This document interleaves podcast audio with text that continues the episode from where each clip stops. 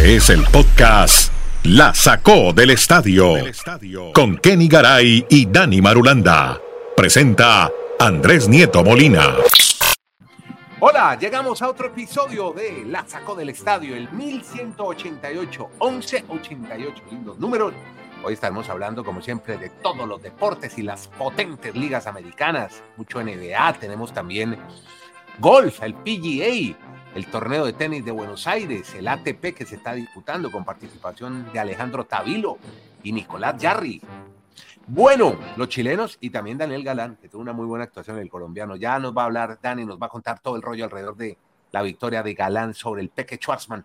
Pero sigamos con los Chiefs, yo creo que esa es la, la tónica, esa es nuestra línea durante informativa y de historia de rollos esta semana. Los Kansas City Chiefs y justamente para seguir hablando de los Chiefs, que son los grandes protagonistas del mes y de la semana, hay una jugada maestra que ya nos va a contar Dani Marulanda de qué se trata. Hola Dani, en el Retiro Colombia, los saludos de Santiago de Chile. Efectivamente, Andrés, Chiefs está demostrando que quiere nuevamente ser un equipo contendiente, quieren volver al Super Bowl y por eso están ya empezando a hacer contratos no solo de jugadores, sino de su cuerpo de entrenadores. Y el más importante, la jugada maestra es nuevamente contratar a Steve Españolo el coordinador defensivo. Él ya tiene cuatro títulos de Super Bowl siendo coordinador y muchos se preguntan, ¿por qué no le han dado la oportunidad de ser entrenador en jefe? Pues yo creo que los Chiefs, antes de que eso aparezca, dijeron, venga señor, reunámonos nuevamente y le han extendido el contrato por muchos más años. Así que va a haber defensa joven para rato en los Chiefs y al comando de esa gran mente defensiva, Steve Español. Ah, bueno, ahí está la jugada maestra, el señor Españolo. Yo sigo en Kansas, pero me voy a cambiar de, de liga, porque Kenny Garay nos va a hablar del equipo de béisbol, de los Royals, que están buscando un nuevo estadio ahí mismo, en la ciudad de Kansas. Hola Kenny, en Bristol, Connecticut. ¿Cómo le va, don Andrés? Un abrazo, qué alegría verlo a usted, a Dani, a todos en el mundo, donde quiera que se encuentren en la Sacó del Estadio Podcast. Sí, dejó muy alta o dejan muy alta la vara mm. los Chiefs de Kansas City, los Royals de Kansas City en el béisbol necesitan volver a competir, aunque recientemente, relativamente, hace unos años, ganaron la Serie Mundial de Béisbol.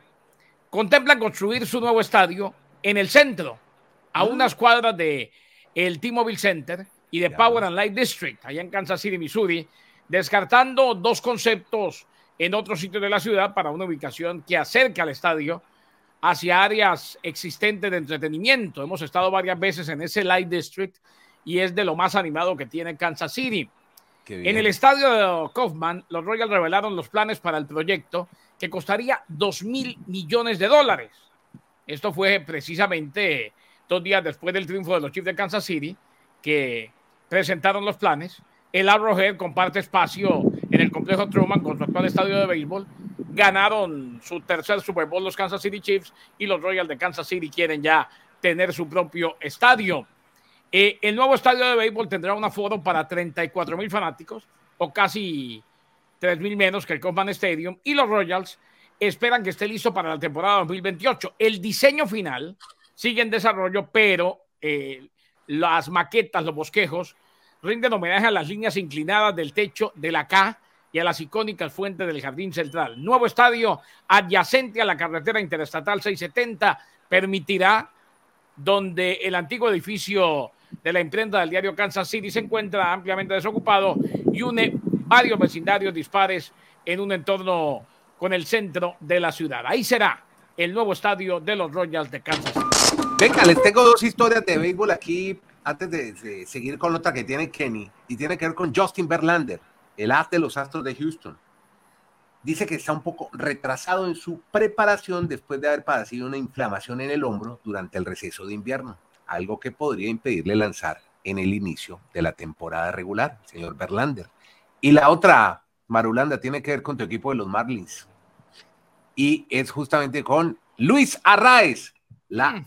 regadera, dos veces mm. campeón de bateo, decidió que va a buscar ganar su segundo arbitraje salarial consecutivo. Ahí le dejo pues esos dos rolletes con Arraez y Berlander. Sí, pero usted me está dejando preocupado con lo de Arraez. Es indudable, no, claro, es indudable que Arraez en cualquier momento no continúa con los Marlins, porque un ah. jugador de ese nivel A mí me sorprende que esté todavía con los Marlins. Que estén los Miami Marlins. Pero, pero llama la atención es que vaya un arbitraje. Yo pensé que ya había un equipo que le iba a ofrecer todo el dinero del mundo porque es el mejor bateador que tiene esa organización. Dicho eso, pues también se fue Jorge, o ya se va Jorge Soler, que fue MVP con los Bravos de Atlanta, que llegó también milagrosamente a los Marlins, pegó uno que otro cuadrangular, pero ya se va por el dinero a los gigantes de San Francisco. 42 millones de dólares por tres temporadas, eso quiere decir que 14 millones por año va a ganar el toletero cubano, ahora jugando en la Bahía, en San Francisco. Bueno, y hay otra historia buenísima en béisbol, la tiene Kenny Garay, tiene que ver con una mujer que está haciendo historia en el equipo de Oakland, California. ¿Quién es ella y por qué, Kenny? Una veterana de mil batallas, colega nuestra, Jenny Kapnar, veterana locutora, es la nueva relatora principal de los Atléticos de Oakland. Kapnar has been with the Rockies for 12 years, hosting pregame and postgame shows. And in 2018, she became the first woman to do play by play for the Rockies since 1993. In 2021, she was named Colorado Sportscaster of the Year. This season, she'll become the play by play announcer on TV. La contrató NBC Sports California. Kapnar, que será la voz en la mayoría de los partidos de los Juegos de los Atléticos en la próxima temporada se convierte en la primera mujer en la historia de grandes ligas, primera mujer en encargarse de las tareas principales, o sea, del play-by-play. Ha habido mujeres comentaristas, pero ella será la relatora. Ha cubierto béisbol durante 17 de sus 20 años en los medios de comunicación. Estuvo recientemente relatando los juegos de los Rockies de Colorado durante los últimos 12 años como locutora de respaldo, como comentarista y al mismo tiempo presentó programas previos y posteriores al juego y cobertura regional. Se convirtió en la primera mujer en un cuarto de siglo en manejar el play-by-play en un juego de Major League Baseball en el 2018. Es graduada de Colorado State, la Universidad Estatal de Colorado, donde su amigo Francisco Ortega es profesor y es jugadora universitaria de la Cruz. Bueno, ahora es la relatora principal, Jenny Kapnar, primera narradora, primera jugada por jugada en el béisbol de grandes ligas en los Atléticos todavía de Oakland que irán hacia Las Vegas. Bueno, hablemos un poco de NBA, de historia de dos grandes, Magic Johnson y Shaquille O'Neal. Pues Magic retiró el número de Shaq y ya nos cuenta Kenny cómo estuvo eso, qué fue lo que pasó. Shaquille O'Neal y su número 32. No, recuerda cuando empezó la campaña Shaquille O'Neal, cuando empezó su trasegada en la NBA, lo fundamental que fue, el Orlando Magic retiró el número 32, el Shaq tiene retirado el 34 por los Lakers y el 32 por el Heat. Es el tercer jugador, escuche esto, al que tres franquicias le retiran su número, uniéndose a Will Chamberlain y Pete Maravich. O sea, tres equipos le han retirado el número Shaquille O'Neal fue el primero del Orlando Magic en muchos sentidos. Primera selección general número uno del draft. Primer jugador que formó parte de un equipo All-Star con el uniforme del Magic. Primer novato del año. Primera selección All NBA y es la primera superestrella en dejar la franquicia. O'Neal nunca pensó que el Magic levantaría su camiseta hasta las vigas de su estadio, pero se equivocó. Y anoche retiraron el número 32 de O'Neal. Otra novedad para el equipo y su primera superestrella. El Magic está celebrando su temporada número 35. Seleccionó a O'Neal con el puesto número uno en 1992. Nunca retiraron número de un jugador, pero decidieron que su temporada de aniversario era el momento adecuado. ¿Qué tal la carrera de Shaquille O'Neal? Tiene retirado el 34 por los Lakers, el 32 por el Heat y resulta que ahora le retira el número del Orlando Magic, se une con esa distinción a un grupo exclusivo, el de Will Chamberlain y Pete Maravich. Y contemos precisamente de Garay, porque tiene un número en un equipo y otros números en otro, porque no es el mismo número.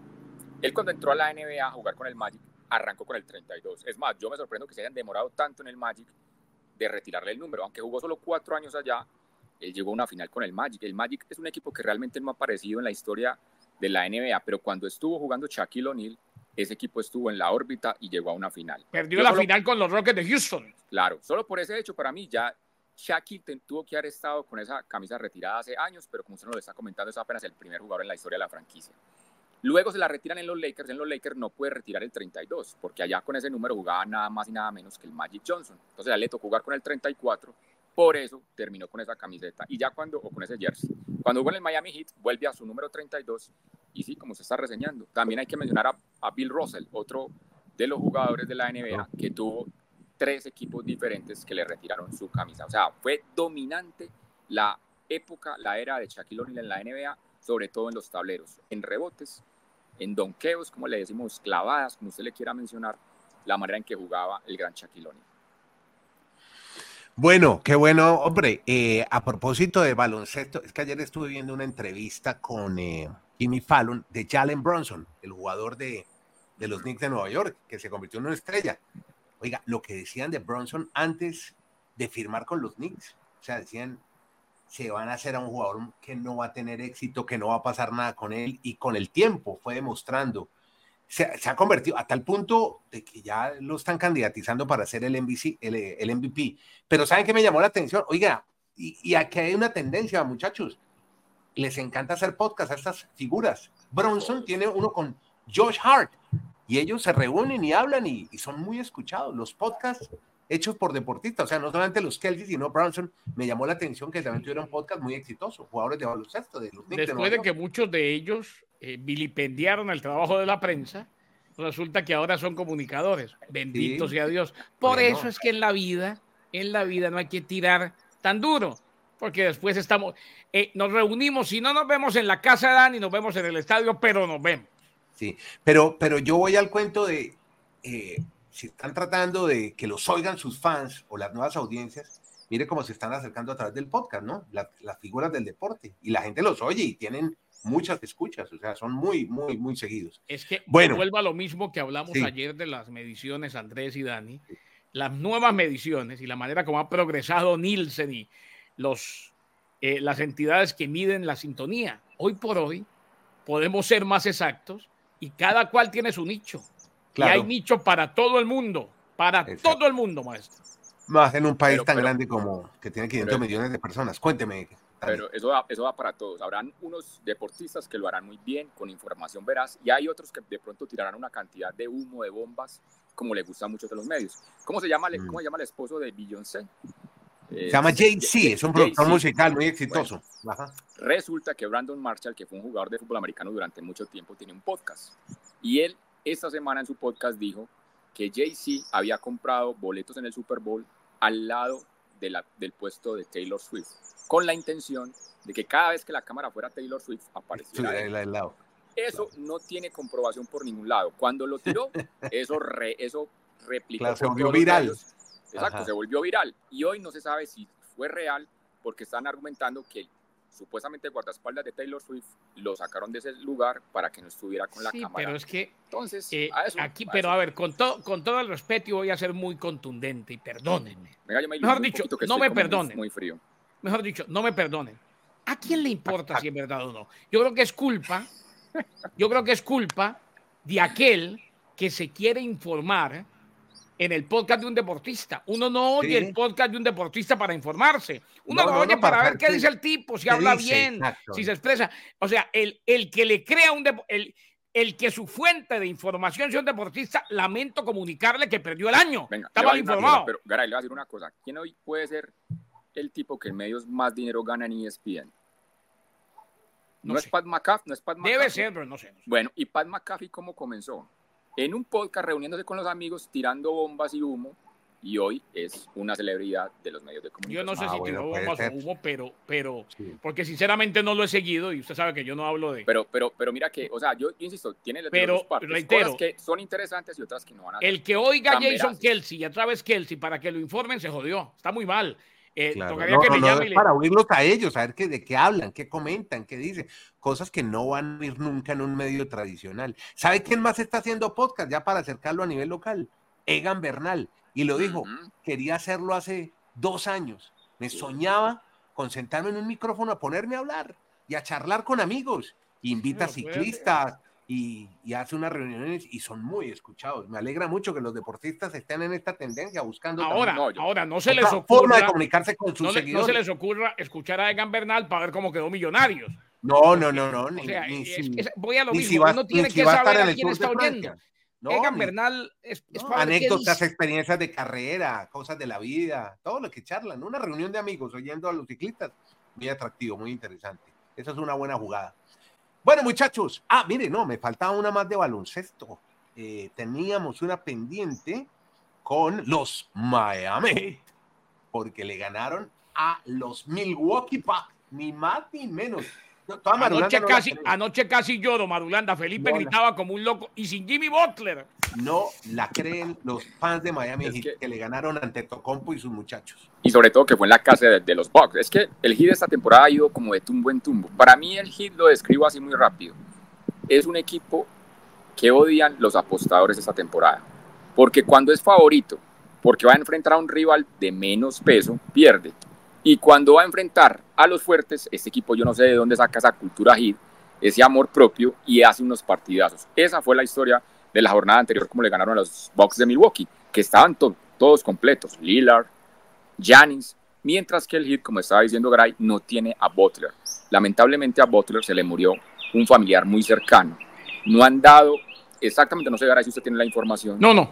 de qué rasgo de consanguinidad tan cercano ha tenido a él, que lo ha ausentado prácticamente cinco días. Pero todavía- evidentemente, al menos, Dani, evidentemente, al menos en lo sentimental es muy cercano. sí, no debe ser el Porque él se fue y dijo, no, a ver, yo lo llamo. Sí, yo creo que Yo no les digo. el- yo creo que no debe ser ni el perrito ni el gatico, porque es que ya lleva mucho tiempo y le han dicho lo que usted está diciendo, Garay, tómese su tiempo. O sea, no hay, no hay inconveniente cuando usted pueda volver a entrenamientos y a jugar con el equipo, pues lo esperamos con los brazos abiertos en el hit. Pero dicho todo eso, jugó muy bien el hit, jugó super love, jugó muy bien también Jovic. Los, los chicos aparecen y, y el, y el mismo Jack es ¿Qué y el Jaque. mexicano. Ujú. Oye, una O pregunta. Jaques. ¿dó- ¿Dónde estarán ahora? Ojo, nunca me metí con los colegas, cada cual opina como quiere. Pero ¿dónde estarán aquellos que dijeron que después de que firmó la renovación de contrato Spolstra, el equipo se le había caído? Entró en un slump, pero fue coincidencial. Sí. Si hay alguien a quien no se le puede decir nada, ni refutar nada en este Miami Heat en los últimos años, es Spolstra. Ga- Perfecto. Nieto, si, no es- si nos hemos vuelto canciones que no apuesten nunca en contra de Mahomes, en la Tampoco NBA, es digamos, no apuesten contra Spolstra. Este equipo saca esa cultura hit, no sé, ese amor propio cuando uno menos lo piensa.